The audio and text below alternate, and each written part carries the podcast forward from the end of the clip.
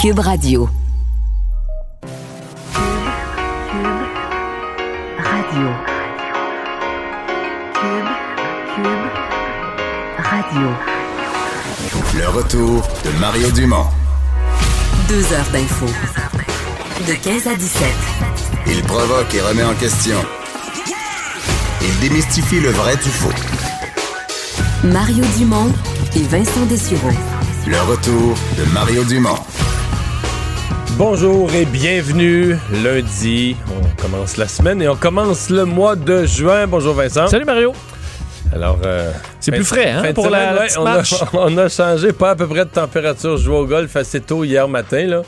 C'était les, les jointures mauves là, sur les Euh, premiers trous. J'en doute pas. Il y a Après comme une après la pluie euh, samedi de- soir, puis euh, on, ça- on avait perdu Ouais. 10 degrés d'un coup. Là. Puis après les plus euh, 36, 37, je sais plus quoi, là.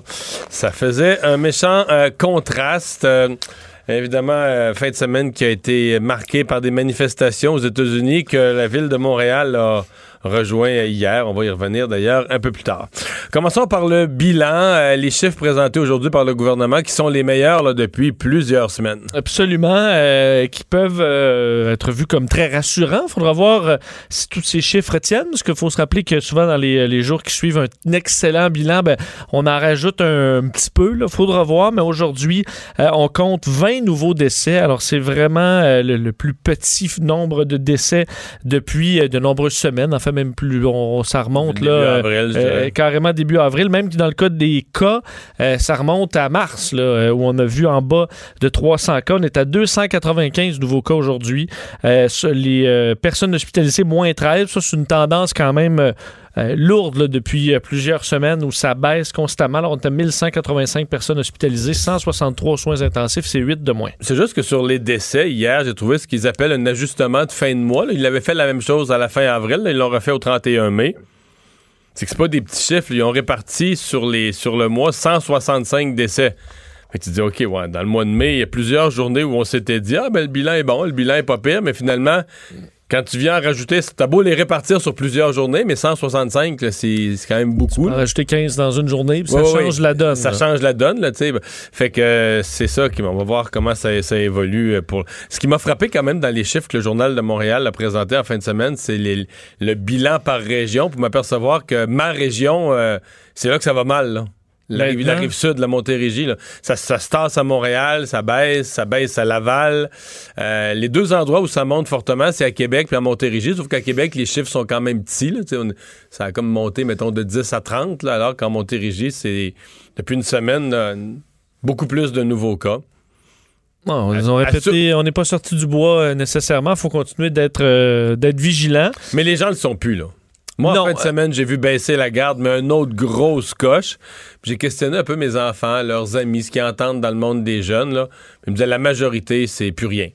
Il n'y a plus aucune forme de norme, de rien, d'interdiction. Ben, moi, j'entends, mettons, à la boucherie, là, que ouais, ça, moi, je vais, je vais dans un barbecue avec, là, jamais, je me dis, OK, dans un barbecue, euh, on est Non, puis là, en fin de euh, semaine, dire, en fin de semaine, il y avait plein de monde. Là. Mettons, exemple, hier, là, je voyais plein de monde là, qui étaient en visite chez des gens, puis tout ça. Je pense pas qu'ils mangeaient dehors. Là. Ben non, c'est ça, surtout pas Il faisait, hier. il faisait 12. Il faisait bien trop froid. Tu as tout à fait raison. Je pense qu'il y a un grand relâchement, mais pour l'instant, les chiffres euh, ça. ça. tiennent, tiennent le coup. Alors ça, c'est une bonne nouvelle. Bon, euh, le plan pour la culture qui avait été promis, qui a été dévoilé, quand même beaucoup d'argent. Oui, effectivement, c'est le plan euh, aujourd'hui pour aider l'industrie culturelle, plan aussi de décloisonnement euh, de l'industrie. On se souvient que la dernière annonce dans la culture de Nathalie Roy, ça avait été mal reçu parce qu'on s'attendait à beaucoup plus. Finalement, on avait annoncé la réouverture des musées et des cinéparcs, ça avait été mal reçu. Là, aujourd'hui, c'est beaucoup plus substantiel. En commençant par contre par bon, les débuts de ce point de presse où M. Legault a tenu à euh, revenir sur euh, les derniers événements. La manifestation hier à Montréal en appui euh, aux manifestants aux États-Unis euh, pour une lutte contre des gestes racistes dans le milieu policier. Euh, donc, M. Legault a dit qu'il y avait encore du travail à faire, a dénoncé par contre euh, les, euh, les casseurs, mais veut euh, qu'on travaille donc euh, pour éliminer le racisme de notre société. On peut écouter M. Legault là-dessus. C'est vraiment choquant, révoltant. Je comprends euh, tous les gens qui ont été euh, révoltés et je suis solidaire euh, d'eux autres. Ça montre qu'on a encore du travail à faire euh, pour lutter contre le racisme. C'est pas ça le genre de société euh, qu'on veut au Québec. Et donc, euh, comme premier ministre du Québec, là, je dénonce fortement. Puis je demande à tout le monde de continuer. On sait que malheureusement, ça existe encore et il faut lutter contre le racisme. Euh, répétant quand même qu'il euh, dénonçait les, euh, la, poignée de casseurs hier à Montréal. On y reviendra parce qu'il y a eu beaucoup de, réactions politiques à tout ça. Il, a, il est revenu sur les CHSLD disant qu'on manque encore de personnel, a vanté cette formation là, qui sera lancée dans les prochaines semaines pour, pour l'été. Mais effectivement, ce qui était central, c'est cette annonce concernant la culture. Il a commencé, M. Legault, en donnant des chiffres, 400 millions de dollars. C'est l'annonce, 150 millions qui étaient déjà, là, qui sera réaménagé, mais 250 millions en argent neuf euh, qui vont être donc disponibles pour des euh, appels d'offres à la SEDEC pour des films, séries, théâtre, euh, danse, musique pour les écrivains et autres. La ministre de euh, bon responsable de la culture, Nathalie Roy, a expliqué que c'était d'un 91 millions de dollars pour la production cinéma-télé, 71 millions pour les organismes culturels, 51 millions pour les arts de la scène, 33 millions en musique. Il y aura également des millions pour un fonds d'urgence par euh, l'UDA pour financer, pour euh, rémunérer davantage des œuvres des artistes et des écrivains. 6 millions pour les festivals, 13 millions de dollars pour de la publicité. Euh, et également, on annonçait le décloisonnement, l'ouverture d'une partie de l'industrie. Et ça commence le 8 juin. Je vous fais entendre la ministre Roy là-dessus. dès le 8 juin C'est l'industrie de la production audiovisuelle, de la pré-production à la post-production qui pourra reprendre ses activités toujours en tenant compte des mesures émises par la Direction de la santé publique. Par ailleurs, les travaux se poursuivent toujours avec les autorités de la santé publique et la CNESST pour la réouverture des autres secteurs en arrêt. Là, je pense particulièrement à celui des arts de la scène et de la diffusion. Alors, il y a toujours des travaux qui sont en cours.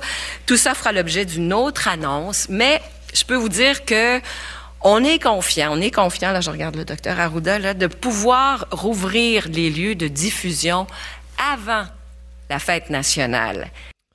Alors, avant le 24 juin, on pourrait voir des salles. Les rouvrir ou en annoncer la réouverture? Elle parle de les rouvrir vraiment, là. Oui, on parle vraiment de les rouvrir d'une façon évidemment très euh, restreinte, là, donc en respectant euh, les, les- les- demandes de la CNESST qui fait des guides. Il faut dire qu'ils font tout un travail là, pour faire des guides pour Vincent. Vincent Gouzeau avait quand même dit que la fin de semaine avant la Saint-Jean, il espérait ouvrir des cinémas. C'est toujours ce qu'il a maintenu, là. Oui. À une certaine époque, ça paraissait irréaliste, mais peut-être que dans le fond, il...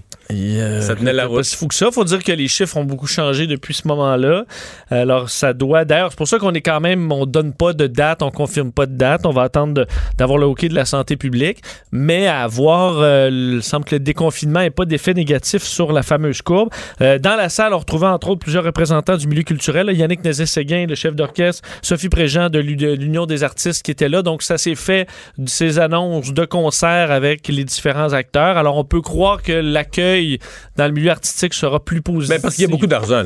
si les sommes sont considérables, euh, ce que le gouvernement investit de plus que ce qui était déjà prévu dans le ministère de la Culture pour l'année, je pense que ça, ça va... euh, Parce qu'on dit qu'on est au rassurer. courant que tout- tous les coûts vont augmenter. là. Faire une série euh, quand tu es obligé d'être à distance, que tu peux pas aller partout, euh, tout est un peu différent.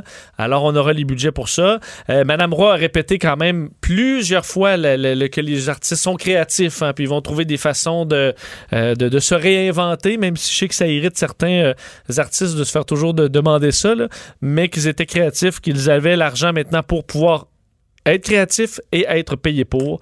Alors, ce serait intéressant de voir la réaction dans l'industrie. Euh, Justin Trudeau, de son côté, lui qui annonçait euh, des sommes. Mais là, c'est pas de l'argent neuf quand même. C'est plus un, un, devancement de versement pour donner de la liquidité aux grandes villes du pays. Exactement pour les municipalités qui en ont besoin, évidemment, qui ont des font face à des dépenses également extraordinaires ces jours-ci. Donc, M. Trudeau qui annonce euh, qu'on devance euh, une partie des fonds de la taxe sur l'essence qui vont aux municipalités. Ça représente 2,2 milliards. En fait, d'habitude, on fait deux versements dans l'année. On n'en fera qu'un seul dans les prochains jours, les prochaines semaines. Euh, les villes, par contre, demandent plus. Mais Justin Trudeau, Mario, a dit qu'il allait être là euh, et qu'il qu'il allait avoir d'autres annonces villes, plus tard les villes pour les villes. 10 milliards. Donc, on est encore très loin, là. Euh, il manque presque 8 milliards. Alors, on peut s'attendre. Mais M. Legault, M. Trudeau semblait pas euh, bronché sur le fait que ce n'était qu'une première annonce et qu'il y en aura d'autres pour aider les villes. Évidemment, il a réagi à ce dossier euh, des manifestations aux États-Unis et qui commençait hier euh, au Canada, disant que oui, le racisme, ça existait également chez nous. Voulait lancer un message aux jeunes Canadiens noirs. Euh, il dit Je vous entends. Je vous fais entendre un extrait de, cette, de ce message aux jeunes Canadiens noirs. J'entends vos inquiétudes, votre colère, votre peine. Je vous entends lorsque vous dites que ça vous rappelle des expériences douloureuses de racisme et de discrimination. Je vous écoute et notre gouvernement est là pour vous. Et on agit pour combattre le racisme et la haine sous toutes ses formes. Le statu quo où les jeunes font face à la violence à cause de la couleur de leur peau est inacceptable. Il faut dire un peu plus tard dans le point de presse, M. Trudeau s'est quand même fait questionner euh, sur euh, lui-même certaines pratiques dans sa vie qui ont été de, le, le, blackface, évidemment, à quelques reprises. Ça avait fait scandale euh, y a, y a, durant, la campagne. durant la campagne électorale. il est revenu là-dessus et il s'est excusé une ouais. nouvelle fois. On peut l'entendre. Contribuer de façon positive dans le monde. Euh, je, regrette euh, le, les choix que j'ai faits euh, il y a longtemps. Je me suis excusé profondément au, au, auprès de ceux que j'ai blessés par mes actions. Mais nous nous devons d'agir à tous les jours pour améliorer la situation. C'est ce que je fais, c'est ce que mon gouvernement fait, c'est ce que tous les Canadiens veulent faire pour créer un monde meilleur pour leurs enfants et leurs petits-enfants. Mais moi, j'ai trouvé la partie, ça c'était correct, on revient là-dessus, mais c'était déjà un peu un dossier, un chapitre clos, mais quand on l'a questionné, parce qu'il était très intense, très émotif aux jeunes noirs, quand on lui a demandé concrètement, oui. qu'est-ce que son gouvernement pourrait faire, ça c'est... Disons, je, je, vais être poli, dire que c'est resté plus général. Ben, c'est bien dit. C'est général. Oui, parce qu'il a dit euh, le, le, le, on ne peut tolérer le statu quo. On a demandé donc, ça veut dire qu'est-ce que vous allez changer, puis à ça. Euh, parce que pas tolérer le statu quo, il faut, faut, que tu changes des lois. Faut si le statu quo est pas tolérable, il faut que tu changes des lois, il faut que tu changes des règles, des organismes, des budgets. Des Mais ça, j'ai pas pu diffuser un extrait parce qu'il n'y a pas de. Il n'y a pas de contenu, là. Il n'y a pas de, de contenu dans cette partie-là. Il y travaille je suppose. On suppose qu'il oui. euh, La mairesse Plante aussi qui a tenu à dénoncer les casseurs, donner son appui à la cause, mais dénoncer les casseurs. Exact. Tout d'abord, sur les réseaux sociaux, la mairesse de Montréal qui disait manifester pour dénoncer le racisme, exiger que les choses changent est noble et nécessaire, mais euh, dénoncer les agissements des pilleurs là, qui ont saccagé les commerces, qui n'ont rien à voir avec cette manifestation pacifique. On sait que le SPVM a confirmé au moins 11 arrestations hier dans cette manifestation. Il faut dire au départ, puis il faut le dire, là, tout à fait pacifique, ça s'est bien passé, là, de départ vers 17h hier, c'est davantage vers 20h où un petit groupe est revenu sur leur pas pour retourner euh, au, euh, euh, SPVM. Et là, il y a eu confrontation avec les policiers. C'est là qu'on a vu des vitrines être fracassées sur Sainte-Catherine. Le fameux Steve Music qui a été dévalisé également. Valérie Plante les appelle carrément les imbéciles, ceux qui ont fait ça. Je laisse entendre la mairesse. Et c'est là où, évidemment, euh, euh, on est en, de tout cœur avec les commerçants qui, justement, ont déjà la vie dure. Et là, il y a des, des, des imbéciles qui se présentent, qui profitent d'un contexte pour pouvoir euh, voler du matériel. Encore une fois, c'est inacceptable. Il y a beaucoup de... Le, le SPVM a beaucoup d'images. Alors, euh, je pense que ça va leur servir et tout devrait être mis en œuvre pour les retracer parce que c'est euh, c'est pas acceptable. On n'acceptera pas ça chez nous. Effectivement, des images... Est-ce qu'on va les sanctionner? Euh... Ben, le SPVM dit que oui, là. Ben ouais, on dit ça à chaque fois, puis finalement, on passe l'éponge, ou, comme disait Benoît Dutrissac ce matin, le plus que ça peut aller, on va leur donner des travaux communautaires qu'ils feront pas, là. Parce que euh, un vol, que ce soit dans un mouvement là, de foule ou, euh, moi, je pense ou ailleurs. Oui, moi je pense qu'il y a quatre crimes qui sont commis. Quelqu'un qui a été dans la totale hier. D'abord, quand la police dit c'est illégal, tu confrontes la police, tu participes à une émeute, c'est illégal. Deuxièmement, tu casses une vitre, c'est du vandalisme. Deuxième crime. Troisièmement, tu rentres dans le commerce. Là, je parle de ceux qui sont allés pour la totale. Là, tu rentres dans le commerce. C'est une entrée par effraction. Oui. Puis tu sors avec du matériel, c'est un vol. Moi, je compte quatre crimes. Ben, je sais pas comment tu peux t'en sortir avec 10 minutes de travaux communautaires que tu te présenteras pas. Là. Ben, on en voyait un qui essayait de mettre le feu là, à un édifice carrément. Tu vois, qui essayait de rentrer une fusée éclairante dans un, le- le- une fenêtre brisée. Heureusement, les fenêtres étaient assez solides. Ils n'étaient pas cassés euh, sur, sur toute l'épaisseur. Mais je veux dire, euh, imagine les dommages. D'un, ça peut faire des, des décès. décès. Puis on s'imagine effectivement, euh, les gens de Steve Music, là, d'ailleurs, ils étaient interviewés aujourd'hui, puis eux sortent de mois de fermeture. Et là, euh, tu réussis à, te à repartir, tu te fais casser tes vitres, voler ton équipement. Euh, mais effectivement, il y a des caméras partout, de, évidemment, télévision, des photographes et des gens avec leur téléphone cellulaire et des caméras de surveillance. Donc, euh, des gens quand même faciles à retracer. Plusieurs qui étaient même pas masqués. Euh, alors que c'est même recommandé pour une façon exceptionnelle par la santé publique de l'être. Alors, il y en a qui vont se faire cueillir. Ce sera pas très long et qui se trouveront pas très brillants aujourd'hui. Bon. Euh, on va parler maintenant de tourisme. Euh, C'est un des secteurs où on s'inquiète euh, de la capacité de reprendre les activités. Euh, S'il y a une règle générale qui semble s'appliquer dans le monde, c'est que on va voyager moins loin. Donc pour cet été, on peut-être on va faire de la promotion touristique plus à proximité. Yves Lalumière est président directeur général de Tourisme Montréal. Bonjour, Monsieur Lalumière. Bonjour, monde. Donc, une nouvelle table ronde là, canadienne du, du tourisme. Euh, Jusqu'où, mettons, Montréal, là, je, je- vous voulez des touristes qui vont venir euh, du Québec, du Canada en entier? C'est quoi votre rayon de recrutement de touristes? Ouais, c'est sûr que pour, pour nous, c'est de réouvrir un peu le- la saison touristique qui s'amorce là, dans les prochains dans les prochains jours. Et c'est sûr qu'on va débuter avec les Montréalais. Ensuite de ça, les visiteurs l'intra-Québec et euh, l'intra-Canada suivra là, au courant de l'été. Mhm. Euh, on entend que les deux gouvernements veulent aider la, la promotion euh, du tourisme local. Est-ce qu'il y a des choses à faire, des choses précises que vous attendez? Oui, c'est sûr que les propriétaires hôteliers, c'est extrêmement difficile au niveau de leur, de leur survie économique, en particulier les taxes, euh, les taxes foncières. Donc, on- je crois que les propriétaires ont demandé de l'aide financière au gouvernement du Québec dans ce sens-là. Ça, c'est vraiment extrêmement important.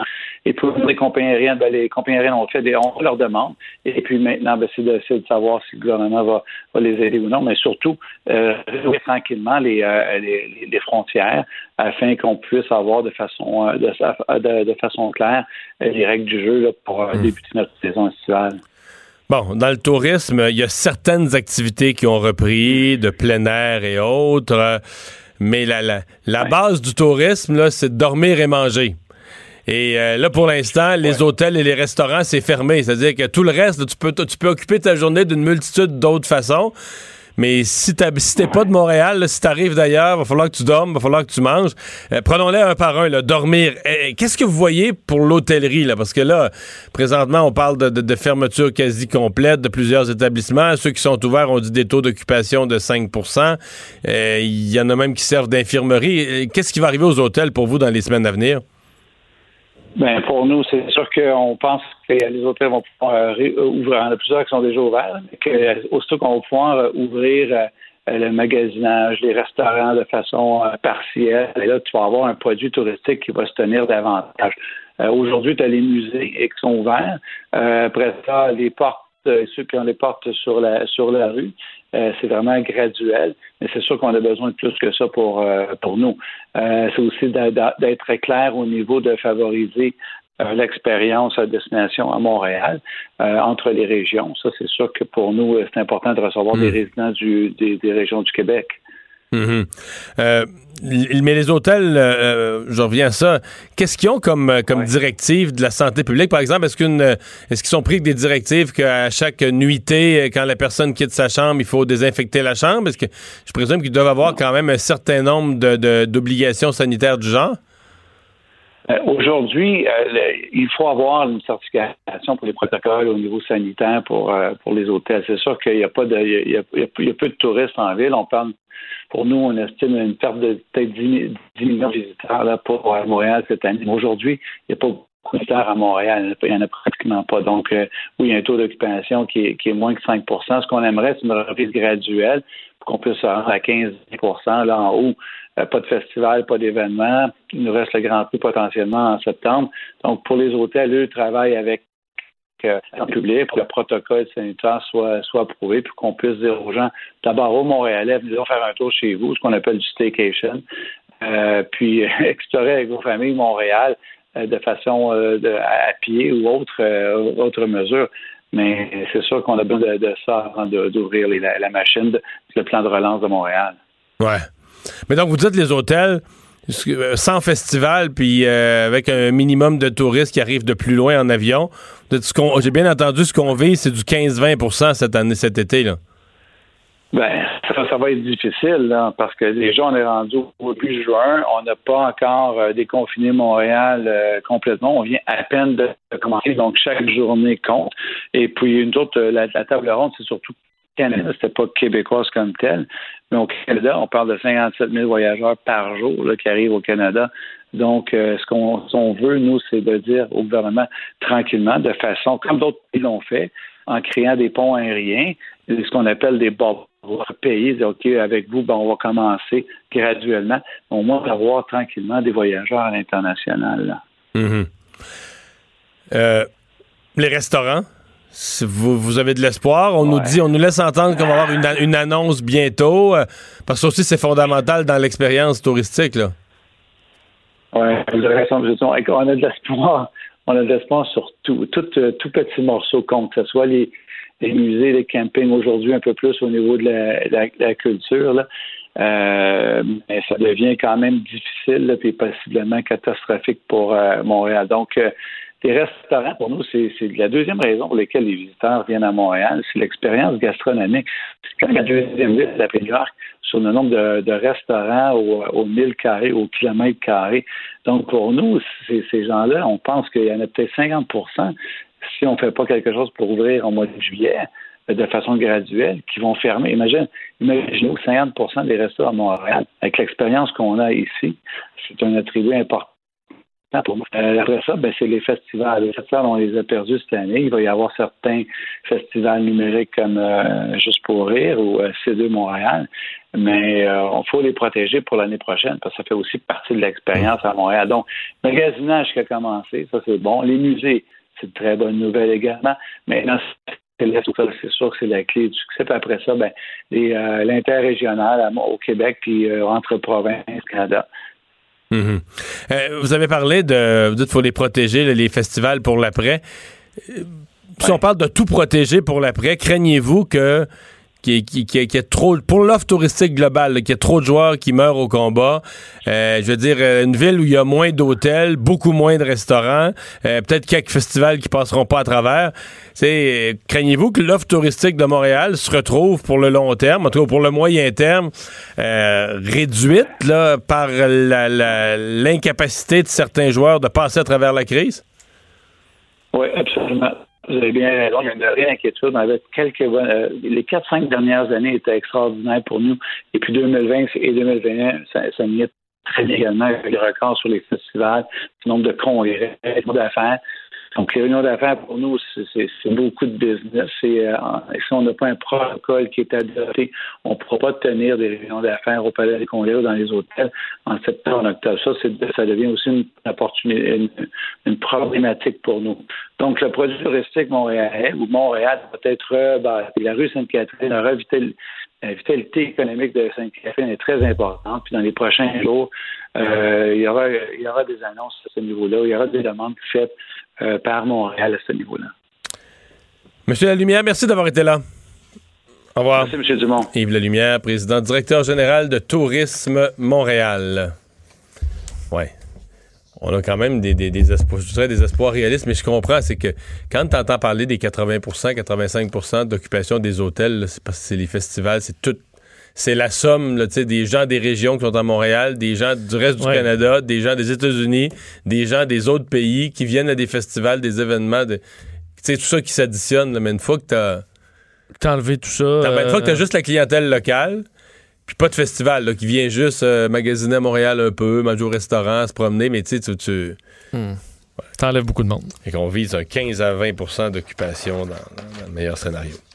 Euh, Vincent, euh, parlons, oui, parlons-en d'économie. Euh, Reitman, au moment où les centres commerciaux rouvrent dans les régions du Québec, euh, qui qu'on savait se mettre sous la, loi de protection de la faillite, mais qui a annoncé certaines restructurations. Oui, c'était placé à l'abri de leur créancier le 19 mai dernier, mais là, c'est euh, le coup près qui tombe pour beaucoup de- d'emplois, malheureusement, de, cette compagnie qui est à Montréal et qui, donc, ferme les détaillants de vêtements féminins Team Maternité et pense additionnel. c'est Time. Time, hein, ouais, Ouais, bon, Time vois. Maternité. Time maternité et euh, additionnel qui euh, vont euh, fermer 1400 emplois. Dans Aboli. maternité, dans maternité, il n'y a pas tant. C'est drôle, j'aurais même pas pu t'en nommer une. deux. Si tu me demandais une boutique de maternité, c'est peut-être moi qui j'ai jamais Ouais. été enceinte, mais il me semble que C'est Time le- maternité, c'est pas mal l'endroit là. Et euh, tu vois à quel point je connais ça. Euh, euh, 1100 employés euh, licenciés des magasins euh, de vente au détail. 300 seront remerciés au siège, au siège social à Montréal. Euh, on a dit du côté de la direction avoir carrément le cœur brisé de dire au revoir à autant de collègues appréciés. 77 magasins additionnels, 54 euh, Time Maternité qui vont fermer leurs portes. Euh, au total, Redmond, c'est 6800 employés, 576 magasins partout au pays. Et évidemment, la situation euh, qui, euh, qui était rendue insoutenable en raison de la pandémie, alors qu'on avait quand même déjà euh, des défis auparavant. Avant. Représentation sur sentence pour Hugo Fredette. En fait, c'est notre deuxième dossier au Québec, là, après la, la mosquée de la Tuerie, la mosquée de Québec, de, de, de la loi sur les peines consécutives pourrait s'appliquer. Exactement, 25 ou 50 ans euh, euh, avant euh, la possibilité d'une libération conditionnelle. C'est le débat là, qui, qui, qui, concerne le dossier d'Hugo Fredette, qui est reconnu coupable, qui a prison à vie en raison des deux meurtres prémédités de sa conjointe Véronique Barbe et Yvon Lacasse. On se souvient de ce procès hautement médiatisé. Là, c'est les représentations donc sur sentence. Et aujourd'hui, on entendait Dr Gilles Chamberlain au palais de justice de Saint-Jérôme, lui qui travaille à l'Institut Philippe Pinel, un psychiatre qui avait rencontré euh, Hugo Fredette et qui est allé le décrire comme euh, une personne euh, carrément narcissique, incapable de ressentir de l'empathie. Vraiment, ça a été une analyse assez dure d'Hugo Fredette.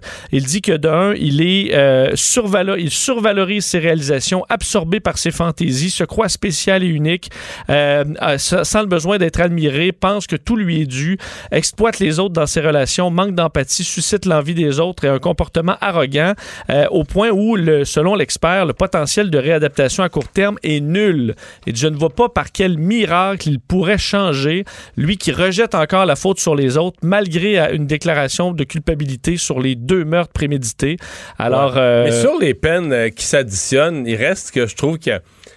c'est- Bon, je comprends qu'il y, a- y y eu plus de morts dans le cas de la fusillade de Québec, mais si tu le prends en termes d'événement, c'est un événement. là. Avec un fusil à répétition, puis tout ça, un événement complètement euh, fou de violence. Mais dans le cas de Fredette, il y a quand même deux événements. C'est-à-dire qu'il a assassiné sa conjointe, il a été déclaré coupable pour ça, euh, au couteau, dans la maison. Mais bon, une fois en cavale avec son petit gars, tu sais, on pourrait, tu sais, si j'étais la coude, t'es pas obligé de tuer l'autre monsieur pour son auto. T'es quand même assassiné pour il d'autres y a un- raisons. un espace dans le temps aussi. Là. Oui, c'est il passé. peut se ressaisir. Exactement, là. Tu sais, il est plus de. Mettons que c'est un moment là, de- de- d'agressivité ou de rage. Là, mais non, mais là, t'as fait de l'auto, t'as fait, je sais pas, trois quarts d'heure, une heure d'auto, euh, t'es changé de beat, là, t'es changé. T'as pas de rage ou d'historique face à ce monsieur-là, d'aucune façon. Tu le connais pas, puis là, tout à coup, t'arrives, là, tu veux y voler son auto, puis là, tu- Puis l'histoire qu'il racontait à propos du monsieur là, qui était à la toilette dans le bois, puis là, il est revenu, puis il, Il voulait tirer il l'enfant. pensait que le euh, monsieur voulait se sauver avec l'enfant. Ça tenait pas la route, le juge d'ailleurs. Enfin, on ne l'avait pas cru cette version. Alors, euh, la juge de la Cour supérieure, Myriam Lachance, qui va trancher la question euh, au terme de la semaine, évidemment d'autres experts. Mais ce matin, le criminaliste Charles Bécoté me disait quand même qu'il est possible, parce que là, il y a un cas, je pense, en- au Nouveau-Brunswick, je pense qu'il y en a un dans l'Ouest, il il y en a deux au Québec, que euh, dans une affaire comme ça, la Cour suprême pourrait tous, ils vont tous aller en appel, là. ça va tous se ramasser dans les cours d'appel, ça va tout Un dossier. ça va, c'est ça. Ça va tout remonter à la Cour suprême. La Cour suprême pourrait attendre puis dire bon, ben on va, on va les étudier tous en même temps parce qu'à terme, la Cour suprême, elle, elle décidera pas du nombre d'années d'un et de l'autre. Elle va décider de la constitutionnalité. Est-ce que cette loi-là du gouvernement Harper permettant de dire que quand tu as plus qu'un meurtre, ben les 25 ans sans libération possible peuvent s'additionner? Est-ce que c'est constitutionnel ou pas? Parce qu'elle pourrait déclarer carrément, ben, au Canada, nous, on pense pas de même. Puis c'est au bout de 25 ans, quand tu as commis un meurtre ou 10 meurtres ou 30 meurtres, au bout de 25 ans, Ou la flexibilité, le juge qui peut donner 35. oui, euh, couper, effectivement, couper ça. Donc, la Cour suprême pourrait trancher de ce qui est faisable ou pas faisable. là. Et à ce moment-là, ça, donne le principe général pour toutes les, euh, pour toutes les autres. Et finalement, euh, cet accident euh, d'un avion des Snowbirds, tellement triste, là, une tournée qui visait à réconforter la population, souligner le travail des gens du milieu de la santé, puis elle s'achevait en Colombie-Britannique. On était parti de Terre-Neuve, on arrivait à la fin. Euh, on a peut-être une explication, là. hein? Oui, et on sait les résultats d'enquête de, ce genre, c'est souvent, euh, ça dure un an, là, mais on a déjà une très bonne idée de ce qui s'est passé à Kamloops, en Colombie-Britannique, le 17 mai dernier, euh, lors de l'écrasement de cet avion des Snowbirds qui a causé la mort de la capitaine Jennifer Casey. C'est un rapport préliminaire qui a été rendu public par les enquêteurs où euh, on a analysé de façon détaillée une séquence vidéo qui a été récupérée. On en a vu là, des séquences vidéo, il y en avait deux particulièrement, et on y voit sur effectivement là, euh, l'une des images analysées, ce qui semble être un oiseau euh, qui était sur le point d'entrer donc euh, dans, dans le moteur du de l'avion Tutor, qui était donc la propriété des Snowbirds. Donc on soupçonne et on croit bien que c'est cet oiseau qui aurait causé un bris de moteur. Donc l'oiseau rentre dans le moteur. rentre dans la tuyère, la prise d'air de, de qu'il y en a eu, euh, une prise à gauche, une prise à droite. quoi? Euh, ben, en fait, ça peut résister à un oiseau dans certains cas, mais ça peut. Euh, l'oiseau va être broyé, puis le moteur va continuer à Voyez, marcher. Par exemple, des avions de ligne, en général, des petits oiseaux, là, euh, ça va pas briser le moteur. On l'a vu par contre avec le fameux vol dans la rivière Hudson, que dans ce cas-là, c'était des bernaches là, du Canada. c'était pas juste une, c'était comme une volée d'outarde. Et là, ça, ça va endommager les moteurs au point de les détruire complètement. Mais là, faut- ça demeure un monomoteur, là, ces petits jets euh, utilisés par euh, l'équipe de démonstration canadienne. Donc, si le moteur, euh, il peut avoir une petite latte, une ailette qui se détache après l'impact et qui euh, cause l'arrêt du, moteur. Euh, D'ailleurs, on entendait sur la vidéo un petit pop juste après le pilote se relève. Donc, voilà ce qui va être la piste analysée. Et on analysera également le rôle du siège éjectable parce que malgré l'éjection des deux pilotes, elle a fait des, du, pilote et de, Jennifer Casey, ben, elle est quand même décédée. Euh, on sait que c'est une technologie assez vieillissante. Alors, est-ce que c'est en cause dans, l'accident? Euh, du moins, l'enquête complète devrait le déterminer. Merci Vincent. On va aller à une pause. On va parler en revenant de cette euh, baleine qui a, qui a vraiment amusé tout le monde la semaine passée. À un moment donné, c'était comme un événement. mais, ah, une baleine vis-à-vis Lévis, Québec, Saint-Augustin-de-Desmaures. Puis à un moment donné, elle est rendue dans Port-Neuf. Mais elle s'est rendue jusqu'en dessous du pont Jacques-Cartier. Mais là, ça a l'air qu'elle est pas peut mal plus aller rendue- bien loin, là. Voilà, moi qu'elle remonte comme un saumon, qu'elle remonte les rapides de la Chine, là, ça serait, ça serait étonnant. Le retour de Mario Dumont. Parce qu'il ne prend rien à la légère. Il ne pèse jamais ses mots. Cube Radio. Alors, Marie-Ève Muller est porte-parole du Réseau québécois d'urgence pour les mammifères euh, marins. Bonjour, Madame Muller. Bonjour, Monsieur Dumont. Alors, un rorcal à bosse euh, rendu dans la région de Montréal. Pas bon pour le tourisme, la Tadoussac à Rivière-du-Loup. Les gens veulent garder ça exclusif, là, qu'il faut aller là-bas pour voir les baleines. Là. Oui, oui. Mais en fait, ou peut-être que ça va faire le contraire. Peut-être que ça va stimuler l'intérêt des Ah. Québécois et des Québécoises Comme petite envers les promo, là. Comme pour promo. plusieurs personnes, c'est une première observation. Et quelle observation! Oui, parce qu'elle sort, elle saute vraiment bien, là. Hein? Oui, oui, oui. On a affaire à une baleine qui est particulièrement acrobatique, qui a beaucoup d'énergie et qui est très démonstrative. Donc, pour l'observation, c'est vraiment un plaisir pour les gens qui sont sur place. Hmm. Bon, sur le plan du comportement, les animaux ont des comportements quand même plus simples. Ils sont pas comme les humains. Là, ils leur décident pas, ils viennent pas l'idée d'aller voyager pour voir du pays.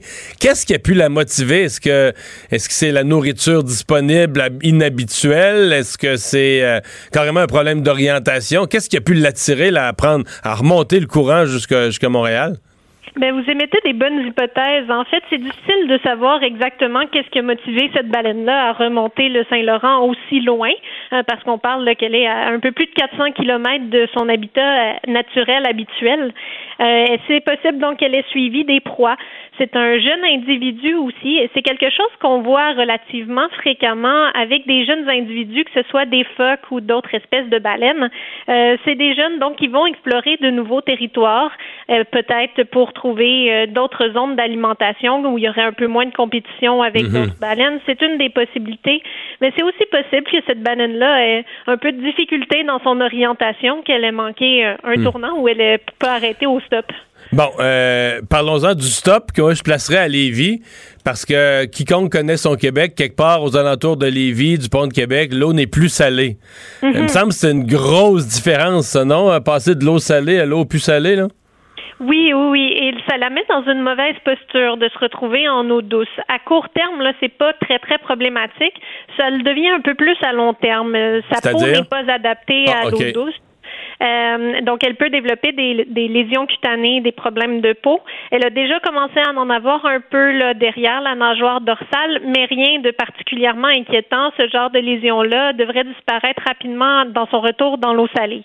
Euh, par contre, elle peut développer à plus long terme des problèmes rénaux parce que son système est pas habitué à filtrer là, de, de l'eau douce comme ça en aussi grande quantité. Donc euh, là, ça peut devenir problématique, mais on a un- un- une bonne fenêtre devant nous, là, plusieurs semaines, voire des mois avant que ça devienne vraiment problématique. Donc, elle pourrait de vivre- elle bonnes pourrait vivre chances, des donc, mois en eau douce. baleine- Pardon? Elle pourrait vivre des semaines, voire des mois en eau douce. Oui, exact. OK, c'est pas des jours, là. Ça pourrait se prolonger. OK. Euh, là, euh, si jamais il y a un flush des égouts de Montréal, elle va trouver, elle va retourner à Tadoussac, puis elle va dire euh, le, le plancton est pas frais par en haut. Oui, ben, c'est possible. En fait, peut-être que cette baleine-là va avoir été une bonne nouvelle pour toutes les baleines du Saint-Laurent, parce que pour plusieurs personnes, c'est une première rencontre avec une Ouais. baleine, et peut-être que ça peut aider les gens à réaliser qu'en fait, tout ce qui se passe à Montréal a quand même un impact sur les baleines. hein. On parle du seul même fleuve Saint-Laurent, même s'il a un écosystème bien variable d'une région à l'autre. euh, ce qu'on va mettre dans les égouts va finir par avoir un impact sur les poissons qui, eux, sont mobiles aussi, qui peuvent avoir un impact ensuite sur les baleines qui vont les consommer, etc. Euh, on peut aussi penser que cette baleine-là nous rappelle qu'elle doit cohabiter avec le trafic maritime. Et ces bateaux qui arrivent à Montréal ben, sont passés par son habitat habituel, donc dans le Golfe et dans l'estuaire, dans l'océan Atlantique. Mais c'est plus large, il y a plus d'espace là-bas pour cohabiter entre bateaux et baleines, là. Oui, par contre, le- la pollution sonore, c'est quand même un enjeu dans le reste de son habitat aussi. Donc peut-être que pour certaines personnes, ça va pouvoir raisonner puis se dire ah, est-ce que je peux réduire ma consommation afin d'avoir un peu moins de trafic maritime ou éviter son augmentation? C'est possible que le- cette baleine ait cet impact-là aussi sur les gens. Est-ce qu'il y a un risque? Parce que là, elle peut pas aller plus loin. Là. On se comprend qu'il y a les rapides de la Chine. Aux dernières nouvelles, les saumons remontaient dans les rapides, là, euh, mais pas, les, ba- mais pas les baleines. serait vraiment une première. Bon, donc elle, là, elle est comme rendue au bout du, du chemin. Euh, Oui. Est-ce que c'est une certitude qu'elle va repartir dans l'autre direction? Est-ce qu'elle pourrait, euh, je sais pas, être perdue ici puis euh, finir par, par, par décéder euh, au large du pont euh, Jacques-Cartier? C'est une des possibilités. Hein. C'est, c'est, ce serait une issue vraiment triste pour cette baleine-là, mais ce n'est pas impossible. Pour le moment, elle est en bonne forme. Elle a beaucoup d'énergie, comme plusieurs personnes ont pu le constater, un bon état de chair. Donc, dans la situation comme elle est en ce moment, où elle n'entrave pas non plus le trafic maritime, elle n'est pas un enjeu de sécurité publique non plus.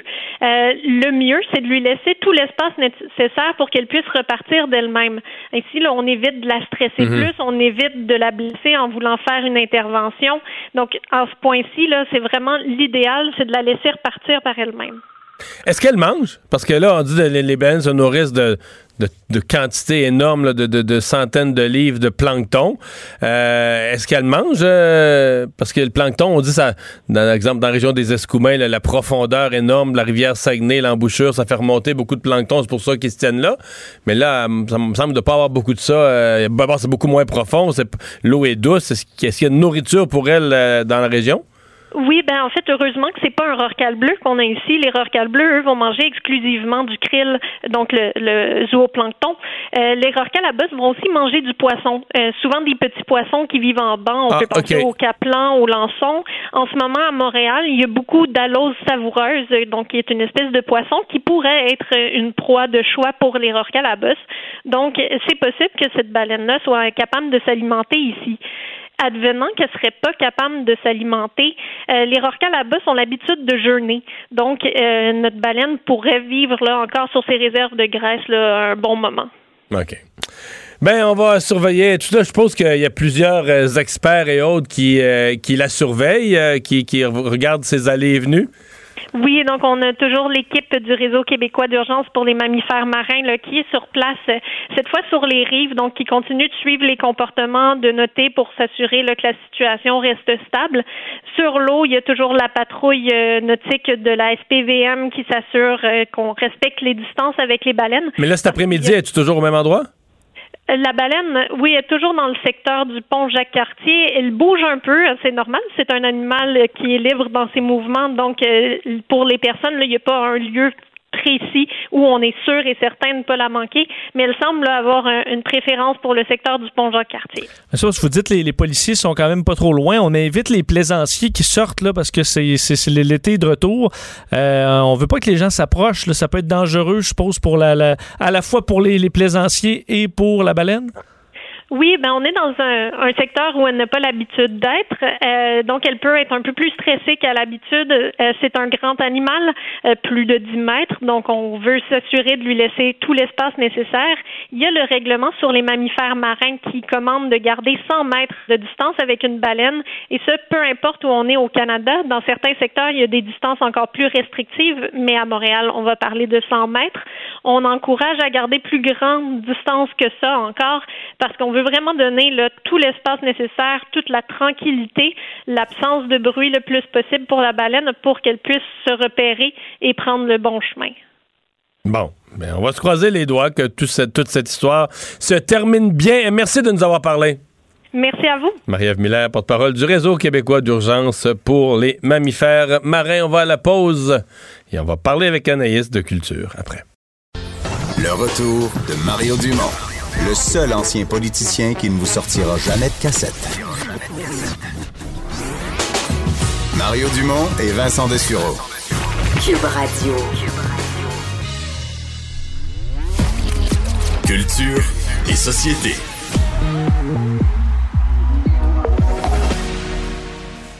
Alors, on a des millions pour euh, l'industrie culturelle, hmm. Anaïs, mais il y, a toujours l'attente. Pour le monde, la vraie affaire, c'est les salles. Oui, c'est les salles. Hein. Depuis le début, on dirait, euh, de la COVID, on veut savoir quand est-ce qu'on va pouvoir ben, retourner. je pense que pour les gens, euh, aller voir un spectacle, c'est aller voir un spectacle, c'est comme la base. C'est la base. Tout le reste, c'est oui, mais c'est ben, Il y a aussi que le manque de, de nouvelles séries, on va s'en rendre compte à l'automne. Là, les séries, euh, le fait qu'il n'y ait pas eu de séries qui se tournaient, le retard, on s'en est pas rendu compte là. On finissait les séries qui, sont sorties. Donc ça, on l'a moins saisi. Tu dis ça, mais en même temps, exemple, Radio-Canada qui ont présenté la semaine dernière leur programmation pour euh, l'automne, il y a 90% de nouveaux matériels, beaucoup d'émissions qui ont été tournées, qui se sont retrouvées, exemple, sur tout.tv. Là, finalement, on a décidé de les mettre euh, à la télévision dite normale. Mais effectivement, tu as raison qu'il y a comme un, besoin là aussi de, de sortir de la maison, je oui, c'est ça, c'est l'été. C'est... Bon, ça paraît peut-être pas depuis hier, mais c'est l'été. Et là, dans l'annonce, Mario, comme tu l'as dit, 400 euh, millions de dollars pour la culture, dont 250 en nouveaux investissements. Et là, ce qui fait jaser le plus, je vous dirais, c'est vraiment l'annonce de Nathalie Roy qui s'est dit confiante euh, en point de presse aux alentours de 13 heures aujourd'hui qu'il serait possible de rouvrir les lieux de diffusion avant la fête nationale. Tantôt, Vincent, en a jasé en début d'émission. Là, Mario, tu disais, OK, mais est-ce qu'on va rouvrir de on peut ben, aller dans une salle Est-ce qu'elles vont être annoncées ou vraiment rouverte pour la fête nationale. Au même titre que les salons de coiffure. certains ouvrent vraiment la date, mais il y en a d'autres qui vont entendre un deux semaines le temps de recevoir euh, l'équipement. Et là, je vais vous faire entendre le 21 mai dernier. Donc, ça fait pas longtemps. J'ai jasé avec Michel Sabourin, qui est le président du Club Soda. Euh, je vous rappelle qu'il y a eu une association là, euh, des salles de spectacle indépendantes du Québec qui se sont vraiment créées. Donc, on parle du Capitole de Québec, autant le Zénith de Saint-Eustache, le Club Soda. Et on a jasé de cette fameuse réouverture. L'équipe demandait au gouvernement, oui, des sous, mais également de lorsque l'annonce sera faite. Faites pas ça le vendredi en nous disant qu'on peut ouvrir le samedi matin parce qu'on va peut-être vendre avoir... des billets. Faut, faut mettre quelque chose pour ça, vendre des billets. Exactement, donc on l'écoute. Il va, il va falloir qu'on soit averti un peu d'avance. Remettre une salle en marche, c'est comme remettre un bateau en marche. Retrouver le personnel, refaire une programmation, remettre les billets en vente. Pour vendre un spectacle, ça prend un minimum de deux mois de publicité puis de promotion. Là, ça, c'est ben, du côté moi, à mon avis, euh, ça, là, ce qu'il dit, c'est la normalité. mon avis, là, si quelqu'un était vraiment vite en affaires, là, les billets, à mon avis, les billets vont se vendre. Là. Les billets, c'est sûr. C'est à un rythme anormal. dire que quand tu as une programmation, mettons, moi, je vais acheter des billets, mais je veux dire, il y en a dans toutes les salles à vendre. Il y en avait la semaine passée, il y en avait la semaine prochaine. Mais mettons que tu annonces là, un show, puis tu dis, OK, samedi prochain, il y a un show, là les billets, euh, à mon avis, ça va être la folie. Là. Comme, comme les terrains de golf sont remplis, le premier après-midi, les lignes téléphoniques ont sauté. Mais pas mal n'importe quoi présentement qui déconfine. C'est ça, on attend après ça. On. Les gens attendent effectivement. Mais évidemment, ce ne sera pas des spectacles comme on a eu l'habitude de voir. Je vous rappelle qu'aux États-Unis, il y a un mois environ, il y a eu le premier gros spectacle dans une salle de 100 000 sièges. Il y avait 239 personnes. On prenait la température corporelle. Il fallait avoir le masque. Tout le monde était assez à distance. On devait désinfecter tout, tout, tout dans la salle. Il y avait des flèches au sol comme à l'épicerie. Donc là, c'est sûr qu'on est loin d'un spectacle de trio Club Soda où tout le monde est embarqué un par-dessus l'autre en chantant bras dessus, bras dessous. Là. Ce sera vraiment pas ça. Et j'ai hâte de voir Ah oui, si... les euh, salles qui ont pas de. Les salles, pas de siège, là. J'ai bien l'impression qu'on va devoir mettre des petits Un tabourets, quadriller ou sinon au sol. là. T'as ton carreau, là. Ben, comme les parcs, notamment à New York, qui ont mis des gros cercles pour inviter les gens à conserver la, la distanciation sociale. Et j'ai hâte de voir si, parce que là, il y a quelques salles de spectacle qui, euh, un peu comme les parcs d'attractions en Asie, qui sont ouverts maintenant. Et on demande vraiment aux gens de s'abstenir de crier, de chanter ou de mettre, de donner de l'émotion. Donc, encore là, aller voir un spectacle pour éviter les petites gouttelettes. Donc là, peut-être Mario, on va dire, pas le choix d'avoir la bête, pas le droit de chanter, pas le droit pas de chanter parler. hey. j'ai bien hâte de voir ça. Mais ça reste, somme toute, une belle nouvelle. Euh, beaucoup d'artistes, évidemment, Anaïs, réagissent à toute cette histoire concernant la mort de George Floyd aux États-Unis. Oui, absolument. Des artistes québécois, on parle de Herbie Moreau, Isabelle Rasco, Kevin Raphaël, sinon Rihanna, Maria Carey. Il y a Céline Dion euh, là, qui a fait une annonce sur les médias sociaux. On parle de 16 000 j'aime quand même, où elle parle d'une tragédie qu'elle pense à la famille, disant a trop longtemps que ça dure. Donc, je vous invite à lire, lire cette, euh, cette publication-là si vous aimez euh, Céline Dion. Et c'est la beauté un peu, je trouve, quand même, des médias sociaux dans des crises comme ça, c'est que les gens, on voit qu'il y a quand même un, un soutien envers euh, cet euh, terrible événement qui s'est produit. Et il y a Taylor Swift qui, elle, est allée un peu plus fort, là, je vous dirais. On est rendu à plus de 2,1 millions de j'aime, 450 000 retweets, où elle parle vraiment à Donald Trump, disant après avoir alimenté les feux de la suprématie blanche et du racisme pendant toute votre présidence, vous avez le culot de feindre la supériorité morale avant de menacer euh, de recourir à la violence. Nous voterons votre élimination en novembre. Donc là, ça, ça a été tweeté vendredi et encore là ce matin, c'était retweeté et retweeté. C'est dans les dents de Trump, comme on dit. Et demain, ce sera un mardi sans musique pour la justice sociale. Donc, ce sont euh, deux jeunes femmes afro-américaines qui travaillent dans une maison de disques qui ont lancé le mot-clic, le mouvement de Show Must Be Posed. Donc, euh, en fait, elle explique que l'industrie musicale a vraiment connu euh, beaucoup de succès en- avec grâce aux Noirs. Et c'est vrai, là, on pense au funk, euh, Motown et tout ça, là, euh, vraiment les Afro-Américains qui ont vraiment contribué à la musique. Donc, ils ont invité plusieurs compagnies disques à demain ne pas diffuser de musique, ne pas travailler, ne pas produire, vraiment en soutien à ce qui s'est produit. C'est le Blackout euh, euh, Tuesday et euh, ben, demain, ça va fonctionner en fait. Donc, Sony Music, Island Records, mais là, on parle de maisons de disques là, de Bob, Dylan, Bob Dylan, dis-je bien, ou encore Beyoncé, qui demain vont absolument rien faire, ne rien produire en soutien à la communauté noire. Il y a les disques Virgin et Me, ça, c'est Lady Gaga qui vont diffuser aucune nouvelle musique, aucun, nouveau single cette semaine pour euh, soutenir, en fait, la communauté artistique et la communauté noire. Donc, on invite les gens demain à ne pas écouter de musique. Ça, c'est un peu plus difficile, mais quand même. Messieurs, on réagit, s'il vous plaît. les Non, gars. mais. Non, mais je voyais, par, par exemple, PlayStation euh, annonce- Ouais. faisait une grande annonce demain là, pour les nouveaux, euh, la nouvelle console qui est très attendue. Puis ils ont reporté ça en raison des événements, mais en ayant l'air en support. Mais c'était dans une éclipse médiatique, là, puis tu veux pas sortir ton nouveau produit euh, Hmm. cette semaine. là. Je pense qu'il y a un côté aussi euh, Marketing, marketing un peu là-dedans qu'on mais dilue. pas de là. musique, je comprends en partie, là. Mais je veux dire, c'est comme si c'est un succès en même temps des. Ouais, mais tu sais, même titre que lorsqu'on demande une minute de silence Ouais, je hein, pour soutenir, on, est- on se dit, ben, on ne va pas mettre de la musique, c'est notre façon à nous euh, de montrer à cette communauté-là qu'on les, euh, qu'on les soutient. Vous embarquez ou non, mais demain, tu sais, je vous le dis, vous allez voir Mais le mettons dans mon auto, là, mettons que dans mon auto, demain, là, je mets Cube Musique, là, je mets, je sais pas. Euh... Est-ce que t'es une mauvaise personne? Est-ce que t'es une mauvaise mettons, personne? j'écoute Jean-Pierre Ferland, là. Ben, je pense pas que tu vas être une mauvaise... c'est moi qui t'ai demandé de réagir. à chaque pas, ouais. Tu peux, je pense, écouter Jean-Pierre Ferland demain. euh, C'est pas mal. Et s'il fait chaud pour te les vite baisser, Ouais. tu l'éteins. Tu l'éteins. Merci, Vincent. Dès que tu parles avec sagesse, c'est beau. Chance qu'on est là, à mon Bon, Céline Dion, donc. euh, C'est les deux, ils sont tous allés voir ça, même son cloche pour Taylor Swift. Et, Bon, euh, Téléthon Enfant Soleil, euh, c'est ça aussi, c'est avec des règles Ben, comme partout, là, les règles maintenant, ouais, beaucoup plus complexes et ce sera diffusé ce dimanche de 12h30 à 14h à la télévision, ensuite de 18h30 à 22h, toujours à la télé et sur différentes plateformes, notamment Facebook, Instagram, 33e édition. Depuis le début, on dit on va y aller. Donc là, oui, il y aura des plateaux, mais oui aussi, on garde la, la distanciation sociale et vous pourrez voir Félix-Antoine Tremblay, Arthur Laventurier, Annie Soleil Proto, Joséphine Filion, plusieurs artistes qui ont confirmé leur présence. Et on est sauvé, il y aura un gala des prix Gémeaux. On est sauvés. Moi, j'adore les galas. Toi, Mario, c'est quoi ta relation? On en a déjà parlé. Tu, tu y vas? Je je viens contre les gars-là. Les prix Gémeaux, c'est le plus étonnant, disons. Oui, oui. que ça, c'est vrai, on en a parlé aussi euh, régulièrement. Des, des prix, des fois, qui. euh, on, on- ouais, ça, on peut facilement savoir qui va gagner par moment. Toi, Vincent, Ben, moi, je suis ben, jamais allé. Euh, salut, bonjour. On n'est pas. euh, on n'est pas nommé Non, au- aux Gémeaux, Gémeaux. bonjour, ça existe pas. En fait, s'il y a beaucoup de monde qui beaucoup de monde qui regarde euh, aux Gémeaux, c'est suspect, là. S'il y a beaucoup de gens qui regardent les Gémeaux. Ça, ça nuit, là, ouais. Non, a beaucoup de gens, comme salut, bonjour, il y a beaucoup, Ouais. de, y a beaucoup de monde qui regarde l'émission. ok, je pense que si les gens leur salon écoutent, Non, non, euh, pas le j'étais gala. Là, là, je comprends pas les Pas gars. le gala. Je veux dire, les émissions. euh, disons Qui ont une grosse cote d'écoute. C'est parfois étonnant. C'est parfois étonnant. Ben, vous- en tout cas. Mais c'est surtout parce que l'affaire, c'est que, que TVA soit rembarqué. Quand parce qu'avant ça, c'était comme un gala de la télé publique. Puis dans le fond, c'est encore un peu ça. C'est un gala de la télé publique. C'est Télé-Québec contre Radio-Canada. Puis de temps en temps, dans le gros, dans la gros, dans l'après-midi, c'est juste, juste, Radio-Canada contre RTV, contre Té- Télé-Québec. C'est juste un gala de la télé publique.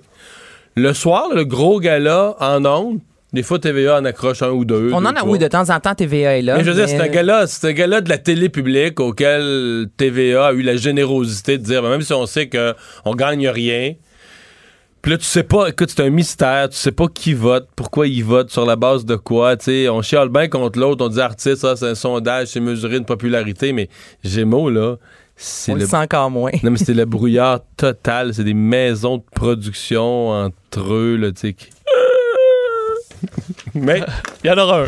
Il y en Il y aura en un. aura un. On va se rappeler que l'an passé, le, le- le- le rideau a brûlé euh, sur scène en vrai. direct alors que Véronique Cloutier animait.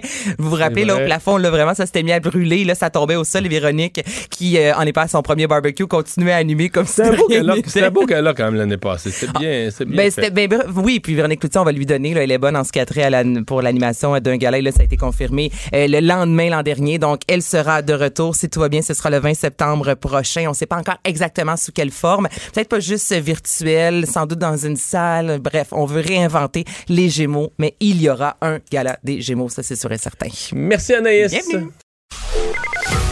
Le retour de Mario Dumont. Joignez-vous à la discussion. Appelez ou textez 187 Cube Radio.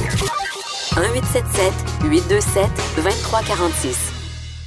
Alors, annonce euh, aujourd'hui à 13h euh, en matière de culture. Euh, des sommes quand même importantes, euh, 971 euh, millions au total en culture. Euh, même François Legault a laissé entendre que si au besoin, on, on pourrait en rajouter. La ministre de la Culture et des Communications, Nathalie Roy, est avec nous. Bonjour. Bonjour, M. Dumont. Bon, au-delà de, au-delà de l'argent, est-ce que vous avez l'impression qu'on va, on va sauver l'année 2020 euh, grâce à ça? Ben, on le souhaite, mais on peut pas vraiment dire euh, ce qui va se passer. Euh, la COVID est en évolution. On ne sait pas s'il va y avoir une reprise. On ne sait pas s'il faudra euh, se reconfiner. On le souhaite pas, là, en espérant que ça va passer une fois que c'est terminé, là, mais on, on l'ignore. Il y a trop de, il y a trop de variables sur lesquelles on n'a absolument aucun contrôle. Mais ce qu'on veut faire avec cet argent-là, par exemple, c'est euh, de s'assurer que nos créateurs et nos artistes puissent recommencer à travailler. Parce qu'ils sont arrêtés depuis euh, la mi-mars et euh, ce qu'ils font, et vous savez, les arts de la scène, entre autres, le spectacle, la danse, le théâtre, c'est avec du monde, puis c'est à l'intérieur, puis c'est en se regroupant. Et c'est exactement ce que la direction de la santé publique nous empêche de faire actuellement. La vérité, c'est qu'on a juste le droit d'être 10 personnes dans sa cour. Alors, on, c'est pas demain matin qu'on va ouvrir des salles de spectacle. Ça, non, ça fait des petits spectacles. Mais entre-temps, comment s'assurer que nos créateurs puissent continuer à vivre, puis à créer? Alors, il y, il y a des opportunités, puis on a développé une panoplie d'appels à projets et de programmes pour leur permettre de créer, d'être rémunérés pour le faire, même si demain matin, euh, ils seront pas sur une scène en train de présenter leur spectacle, par exemple. Essayons de voir euh, dans le concret. Par exemple, dans le domaine du théâtre, là, où on est habitué, le théâtre, là, ça, ben, on a déjà vu ça, des captations là, qui étaient présentées à l'époque au beau dimanche, mais disons, euh, le théâtre, c'est fait pour être vu en direct. Là, ça le sera plus. Donc, ce que ça va permettre, vous parlez d'appel de projet, donc, un, exemple, un producteur pour arriver et dire, moi, je vais faire une pièce de théâtre, et puis on va la faire en captation, on va, on va faire quoi? On va, les gens vont pouvoir la regarder en direct à partir de chez eux avec un mot de passe, ou on la capte pour la télé. Dans le domaine du théâtre, qu'est-ce qu'on pourrait faire, par exemple? Toutes ces possibilités-là sont ouvertes. Ce qu'on fait, c'est qu'on ouvre la porte à la créativité. On dit, vous êtes les meilleurs, vous êtes les plus créatifs sur la planète, les artistes québécois. On l'a vu avec le talent qui, qui brille à l'international. Donc, euh, les appels à projets sont là. Si vous avez des idées, si vous savez comment faire pour rejoindre vos publics, parce qu'on comprend que c'est le, public leur manque énormément, ben soumettez-nous-les et on va être très ouvert. Et ça peut être des captations, ça peut être des captations lorsque la santé publique nous dira si on peut, un, rouvrir les salles. Nous, il, semble nous dire qu'on pourrait penser que les salles pourraient rouvrir avant la fête nationale.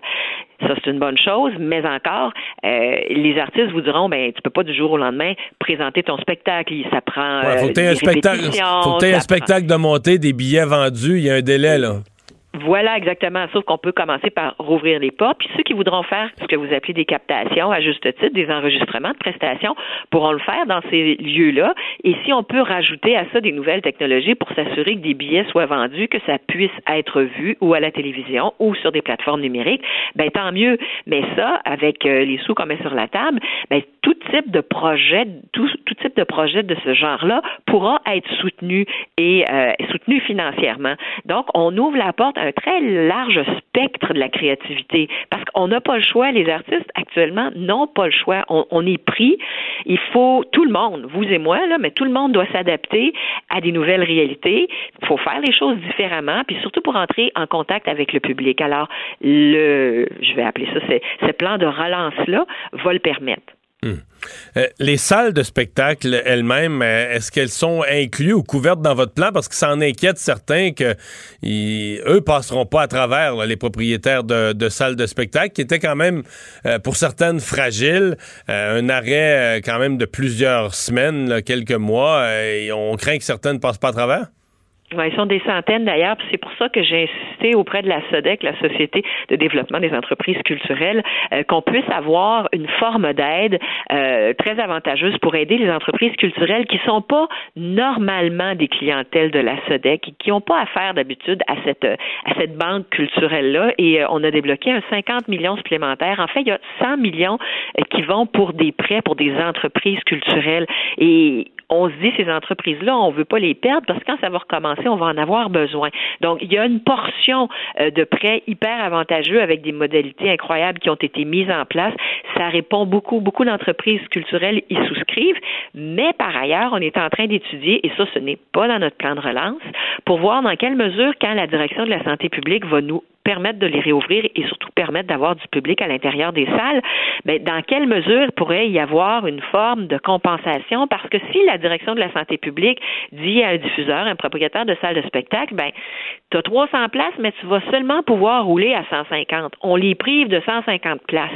Donc, il y a un calcul qui est en train de se faire pour savoir dans quelle mesure mhm. euh, on pourrait compenser pour la perte, pas jusqu'à concurrence de 100% parce qu'on s'entend que c'est pas tous les soirs que euh, c'est ça le comble, mais euh, ne serait-ce qu'avec un référent sur les années antérieures, on a une bonne idée des capacités des salles et du taux d'occupation des salles. On peut faire une moyenne et compenser entre ce que la santé publique exige et ce qui est la moyenne habituelle de ce de cette salle-là, par exemple. Fait qu'on est en train de faire ce calcul-là. On le fait actuellement avec nos collègues aussi au ministère de, l'économie. Mais ce n'est pas dans le plan. Pour les salles, pour, pour ce qui est de la différence, le jour où elles pourront rouvrir avec des spectateurs, là, on est en train d'étudier euh, une forme d'aide. Ben, on va voir Alessa. Madame Roy, merci de nous avoir parlé. Ben, ça Au revoir, la ministre de la Culture et des Communications, Nathalie Roy. On va faire une pause. C'est Gilles Barry qui va être là au retour. Le retour de Mario Dumont, l'analyste politique le plus connu au Québec. Cube Radio. Cube Radio. Autrement dit. Alors, c'est l'heure de la chronique de Gilles Barry. Bonjour, Gilles. Bonjour, Mario. Alors, euh, tu nous parles des choix que va faire le gouvernement Legault euh, dans les euh, prochaines semaines qui, vont être déterminants sur, disons, la, nature de ce gouvernement. ben, ça va le définir. euh, ça va définir son mandat, dans le fond. Son mandat de quatre ans. Alors, on peut dire, Mario, qu'avec l'arrivée de la pandémie, le 21e siècle vient véritablement de commencer. Même chose avec le 20e, quand avait débuté la Première Guerre mondiale de 1914. Alors, il faut se rappeler, Mario, qu'en 2018, l'élection de la CAQ euh, du gouvernement François Legault euh, avait amené le Québec à un changement de paradigme. Après 50 ans d'alternance au pouvoir entre les libéraux et les péquistes, la CAQ arrivait au pouvoir en pratiquant un nouveau nationalisme, celui qu'on a appelé d'offensif et de décomplexé. Et puis, on peut donner l'exemple qui est le plus frappant, qui incarne ça. C'était bien sûr la loi sur la laïcité. Ils sont arrivés au pouvoir aussi, Mario, bien chanceux, avec une conjoncture éc- économique exceptionnelle, des surplus budgétaires, puis des très bonnes, pour ne pas dire des très grosses marges de manœuvre. Alors, il faut se rappeler, Mario, encore une fois, que le 1er janvier de cette année, un des pires problèmes qu'avait le Québec, c'était de trouver de la main-d'œuvre avec un taux de chômage qui avait fracassé probablement euh, les plus grands records, le plus bas depuis euh, les 70 dernières années. Alors, euh, ce qu'il faut dire, Mario, c'est que l'équipe qui, qui était sous François Legault et François Legault lui-même, c'est une équipe qui était là pour la croissance et la création de richesses. Et tout à coup, du jour au lendemain, il y a une pandémie mondiale, planétaire, qui, euh, dans le fond, met euh, l'humanité euh, à l'arrêt du jour au lendemain. Mais là, Gilles, Alors- on, parle, on parle de leur choix futur. Donc, Ouais. euh, est-ce qu'ils veulent être le gouvernement de la relance rapide de l'économie? Ben- Parce que d'autres, d'autres leur disent le vrai défi, la reprise doit être verte. On doit profiter du fait que tout s'est arrêté pour avoir. Là, c'est le temps de mettre en place, dans la reconstruction de l'économie, de mettre en place les vraies mesures vertes. Euh, Il y a plusieurs. euh, Ben- d'autres disent que le Québec doit redevenir social, etc. On a expérimenté la solidarité, nos anges gardiens. Il faut investir dans notre fonction publique. Il y a toutes sortes d'avenues. Les- tout Mm. le monde veut que les lendemains de pandémie soient, soient, soient à son image, soient l'occasion du virage auquel il rêve. ou on les touche. Euh, et le problème, et ce matin, j'écoutais M. Bouchard dans une autre station de radio, il dit une crise, normalement, tu as un début, tu as un milieu, puis tu as une fin. C'était bien résumé. Il dit là, dans le, le gouvernement Legault, actuellement, il, il est dans le début de la crise, mais on ne sait pas si c'est au milieu, puis on ne voit pas la fin de la crise. Alors ça, c'est quelque chose qui est très, très incertain. Alors, les dossiers de l'avant, Mario, tu connais comme moi, il y a eu la laïcité, l'immigration, le plan vert. Le dernier budget qui a été déposé au, mois de mars, la priorité, c'était de donner euh, un fort accent au plan vert avec une foule de mesures à, des centaines de millions de dollars. Il y avait la maternelle 4 ans aussi, qui était une priorité du gouvernement.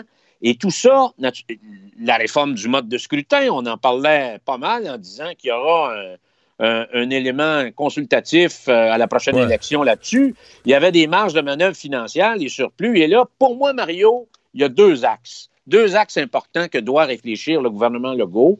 Ça va tourner autour de la sécurité. La sécurité alimentaire, la ch- les chaînes de production, ça va devenir, à mes yeux, une priorité importante pour le gouvernement Legault. De quoi qu'on être- qu'on parlait pas avant, là? De quoi qu'on parlait pas avant, là, Mario, écoute, là, quand tu parlais d'une vache, d'un cochon puis d'un poulet, ça nous ça passait carrément au-dessus de la tête des gens. Non, des- Euh, c'est- ça intéressait personne. Il y en avait dans toutes les tablettes des épiceries. là. Qu'on se disait, tout est correct. C'est ça. L'autre, l'autre sécurité, Mario, et, et- et celle-là, c'est la sécurité sanitaire. Toutes les questions d'approvisionnement et permettre au Québec de s'organiser pour faire face à la deuxième et peut-être troisième vague jusqu'à temps qu'on trouve un, vaccin. Parce que c'est clair, Mario, on peut dire que notre système de santé euh, pas hyper centralisé, n'a pas nécessairement passé le test de la première vague. Il va y avoir toute la question de l'éducation, Mario, parce que ça semble être de plus en plus un casse-tête pour ramener euh, les jeunes à l'école, que ce soit au primaire, euh, la petite enfance, euh, secondaire, les cégeps, Ça, les c'est un, universités. ça, c'est un gros défi de l'automne. Parce que de mars, de mars à juin, là, on s'entend que le gouvernement n'a pas un A pour l'éducation. là.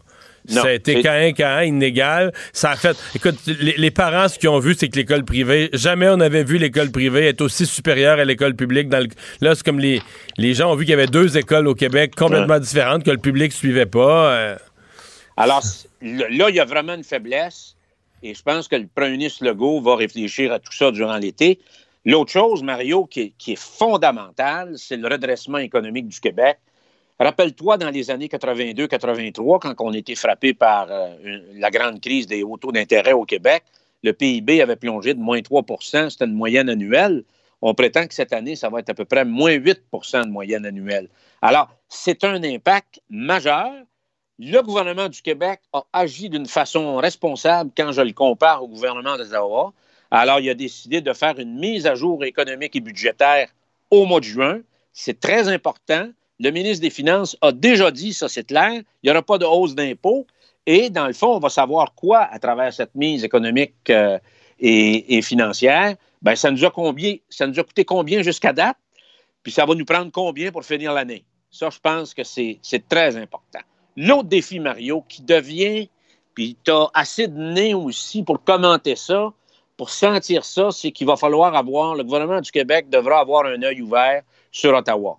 Alors, il y a eu des orgies de dépenses, des, dépenses incontrôlées. Ils ne peuvent pas dire combien ils ont dépensé jusqu'à date. Alors, moi, je pense qu'on va assister à un remake, c'est-à-dire des, coupures en transfert. Puis, il va probablement avoir des intrusions importantes dans les champs de juridiction québécoises et particulièrement en santé. Et l'autre chose qui peut arriver, Mario, c'est une élection fédérale à tout moment. Alors, euh, ça, il ne faut pas sous-estimer ça. Et la question d'une occupation de champs de compétences des provinces dans le secteur de la santé pourrait être le cœur aussi d'un programme électoral euh, euh, de Justin Trudeau. Mais moi, je n'écarte pas dans les prochains mois un appel aux urnes de la part euh, d'Ottawa. Alors, l'autre chose, Mario, sur le plan économique, on a juste vu la pointe de l'iceberg. On a entendu parler du cirque, du soleil, euh, Bombardier, de Simons, d'Aldo. Euh, toutes les grandes surfaces dans les centres commerciaux, ils sont tous frappés de plein fouet. Les hôtels, les restaurants, le secteur des pâtes et papiers, les PME en général, peux-tu t'imaginer mais il y a d'autres grands symboles économiques québécois qui sont très fragilisés. On a des mauvaises nouvelles économiques, qui vont en venir d'autres. Il va en avoir d'autres, Mario. On ne les connaît pas publiquement, mais à toutes les semaines, à toutes les semaines, euh, les gens lèvent la main en disant j'ai besoin d'aide. Moi, je pense que le secteur de la restauration, ce qui circule, c'est qu'il va y avoir probablement 50% des restaurants qui vont faire faillite au Québec. Alors, c'est dramatique. C'est dramatique. Puis, il va y avoir d'autres PME. Il va y avoir des fleurons qu'on on a été habitué à voir. Puis, il y aura des choix douloureux à faire pour le gouvernement Legault parce qu'on ne peut pas aider tout le monde. Et l'autre chose, Mario, qui est très importante, c'est naturellement la pandémie. Tu as dit quelque chose à TVA la semaine passée, très important. Dans le fond, la pandémie, c'est une maladie qui est contagieuse. Il faut garder ça simple. Hein? Euh, et là, actuellement, ce que je trouve de la part de la santé publique et des autorités, des fonctionnaires du ministère de la Santé, ils sont en train de rendre ça trop technique trop rationnel. L'exemple de l'article aujourd'hui de Richard Martineau dans le journal de, Montréal sur l'histoire de la balançoire. dans un parc pour enfants. écoute, et, dis-toi, Mario, que si un secteur de la bureaucratie québécoise qui peut s'emballer, comme une Ferrari qui peut s'emballer avec un moteur neuf, sur toutes sortes de, critères et de normes. Quand on dit la machine, il faut, faut, la retenir parce qu'elle va s'emballer avec toutes sortes de, de, de guidis qui peuvent devenir complètement inapplicables. Tu comprends? Quand on veut permettre à une population de retourner à des activités normales, ben, ça peut être là-dedans. Alors, il y a un certain danger. Et l'autre chose, Mario, la semaine passée, on a vu euh, une, forme de querelle de tabouret. Moi, je pense que le gouvernement Legault euh, a un gros problème dans les pattes, c'est naturellement Montréal. Alors, Montréal qui se comporte, puis qui s'est toujours comporté depuis à peu près 20 ans comme une cité-État, qui est branchée sur le monde, mais qui s'est coupée sur le Québec. Alors, comme je l'ai mentionné la semaine passée, en pleine pandémie, ben, c'est pas réglé à Montréal. là. Alors, tu as eu une chicane de tabouret entre la santé publique de Montréal et celle de Québec. Alors, euh, c'est une ville qui, on sent, qui, si avait la chance de se séparer du Québec, il le ferait. C'est une ville aussi où il y a des communautés qui vivent complè- complètement en autarcie du Québec. Quand tu dis que dans certaines zones, on est obligé de passer avec un haut-parleur puis faire la traduction en six langues, ça démontre qu'il y a effectivement parce qu'il n'y a plus de moyens pour le gouvernement un de. problème. ouais. Donc, mais la, volonté, la volonté de Montréal de se séparer du Québec, là, mais c'est pour vrai, ça devrait être l'objet d'une chronique en soi. Là, on n'a plus de temps, mais sur plusieurs sujets euh, dans les dernières années. Coder l'avait fait une fois, la maire Esplante, euh, demander que des lois s'appliquent pas, que les lois linguistiques, les lois culturelles du Québec s'appliquent pas. C'est un, euh, c'est un gros sujet. Ça, ça fera l'objet d'ici à la fin de la saison, ça fera l'objet d'une chronique. euh, OK, Marie. Ouais, il faudrait que tu l'intitules ça. Écoute, Mario, je voudrais terminer quand Oui. même sur le décès de Michel Gauthier. J'ai été Oui. son, son voisin de banquette à l'Assemblée nationale dans la deuxième moitié du gouvernement Lévesque, qui était adjoint de M. Parizeau et moi de M. Landry. Alors, pour moi, Michel, c'était tout un debater. C'était quelqu'un qui était, quand tu dis un politicien qui a, qui a pas la langue de bois, là, mais lui, il n'en avait pas, là, pas de miettes. Là. C'était quelqu'un qui avait de l'aplomb, de la répartie, du punch. Puis il représentait, euh, Mario, ça aurait été un candidat formidable à la DQ.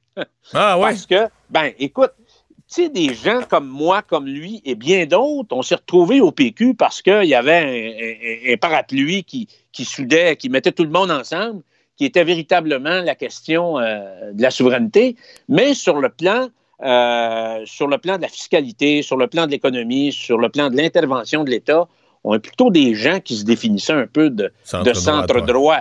Et il y a un fort courant au Québec. Alors, Boc-Côté appelle ça euh, le conservatisme fiscal, tout en étant quand même généreux sur le plan social. Euh, mais Michel était quelqu'un d'admirable, d'estimable, et je pense qu'il a beaucoup, beaucoup, beaucoup apporté euh, au débat politique québécois. Donc, j'offre euh, naturellement mes condoléances à sa famille et à ses proches. Et il est parti bien jeune. Merci beaucoup, Gilles. À bientôt. OK. Bye. Bye. Et on va tout de suite parler sport avec euh, Jean-Charles. Bonjour, Jean-Charles. Allô, Mario. Et on se parle sport, mais on parle sport, mais en commençant par évidemment le- le- l'engagement de certains sportifs euh, dans ce dossier de la brutalité policière. Ils sont de plus en plus nombreux. Ça ne décolère pas, je te dirais pas mal à juste titre, euh, Mario.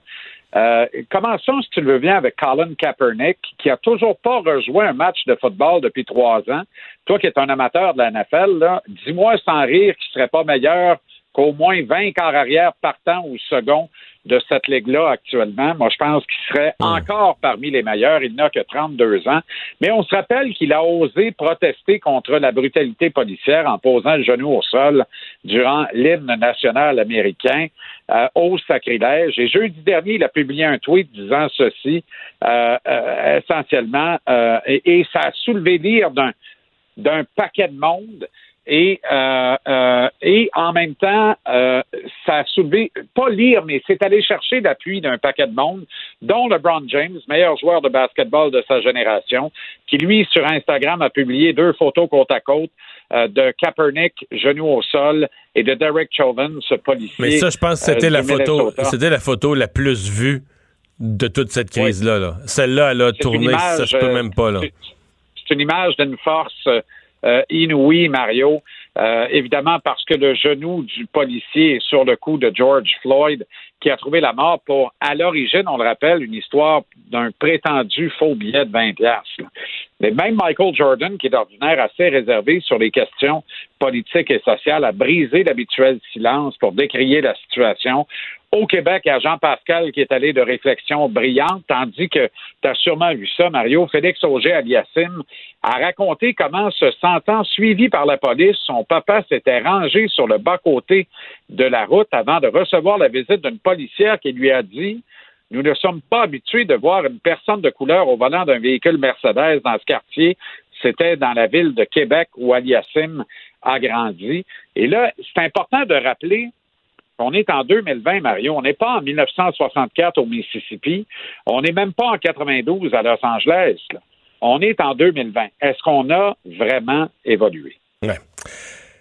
David Perron, qui est pas convaincu pour un retour au jeu euh, Pour l'été? Et Seigneur, David, avec son franc-parler légendaire, euh, qui dit avoir voté pour la reprise à 24 équipes, mais il dit, moi, j'ai grandi dans un système à 16 équipes en série, puis ça devrait être 16 équipes en série. Il dit, là, les Blues, on était premiers au moment de l'arrêt des activités. La seule équipe qui va nous challenger vraiment est à l'Avalanche du Colorado. On se retrouve avec deux autres clubs qui arrivent dans le portrait, puis qui peuvent faire de nous autres la quatrième tête de série dans l'Ouest après trois ridicules matchs d'un tournoi à la ronde. Et il dit essentiellement, les partisans du Canadien ne seront pas contents, mais la vérité, c'est que ce club-là n'a pas d'affaires là. Alors, Perron, euh, Perron tu sais, qui, en a beurré, mais comme il aime en beurrer, puis c'est bien correct, j'adore le franc-parler de ce euh, gars-là. Et euh, si on a le temps, Mario, je te dirais que la MLS ben oui, mais c'est quoi? un lockout dès cette semaine. Donc, c'est incroyable. Ils sont paralysés par la COVID, ils peuvent reprendre, puis ils font, ils font un lockout ben, on croyait tous que ça allait reprendre. Ils avaient un accord de principe sur les grandes lignes de nouvelles conventions collectives et les grandes lignes du protocole de retour. Puis une fois qu'on a ratifié ce rapport, ce, cette entente-là, ben là, la MLS est revenue en ajoutant des affaires. Puis là, les, joueurs ont dit, ben non, là, arrêtez de charrier. Ils ont soumis une contre puis la MLS se braque avec la menace de lockout. Je rappelle que cette ligue-là tire plus de 80% de ses revenus de la vente de billets. Alors, une reprise à huis clos, compte tenu des coûts euh, pour veiller à la Oh, bonne oh, santé oh, des effectifs, ça constitue un fossé financier et non pas une sauvegarde de revenus. là. Peut-être une explication là. Et merci Jean-Charles, à demain. Salut Mario, Bye. à demain. Et Vincent, dans ce qu'on surveillait aujourd'hui, il y a Guy La Liberté là, qui a perdu devant le tribunal. Ouais, rappelez, c'est un dossier qui a quand même fait beaucoup jaser, hein, le fameux voyage spatial de Guy la Liberté. Ben, euh, il a perdu aujourd'hui en cour fédérale d'appel. euh, Qui voulait, jugement- qui voulait déductible d'impôt. Ben, c'est ça. En fait, il se devra payer de l'impôt sur les 42 millions de dollars que lui a coûté sa mission sociale et poétique dans l'espace. On sait, il avait essayé de faire de, passer ces dépenses-là euh, pour décoller dépense avec la Soyuz comme dépenses de compagnie. Et il avait perdu et le repère en appel. Alors, c'est terminé. Il devra, et on s'entend, c'est euh, plusieurs millions de dollars là-dedans. Vous rappelant qu'on a un bilan en forte baisse au Québec aujourd'hui de la COVID-19. 295 nouveaux cas, seulement 20 euh, nouveaux décès, un des meilleurs bilans depuis deux mois. Et c'est la dernière journée pour transmettre sa déclaration de revenus, 23h59 ce soir. Par contre, euh, vous avez le droit de payer votre solde jusqu'au 1er septembre. Merci Vincent. On s'en va en pause et on revient avec Paul Larocque et l'équipe de LCN. Cette émission est maintenant disponible en podcast. Rendez-vous dans la section balado de l'application ou du site cube.radio pour une écoute sur mesure en tout temps. Cube Radio, autrement dit. Et maintenant, autrement écouté.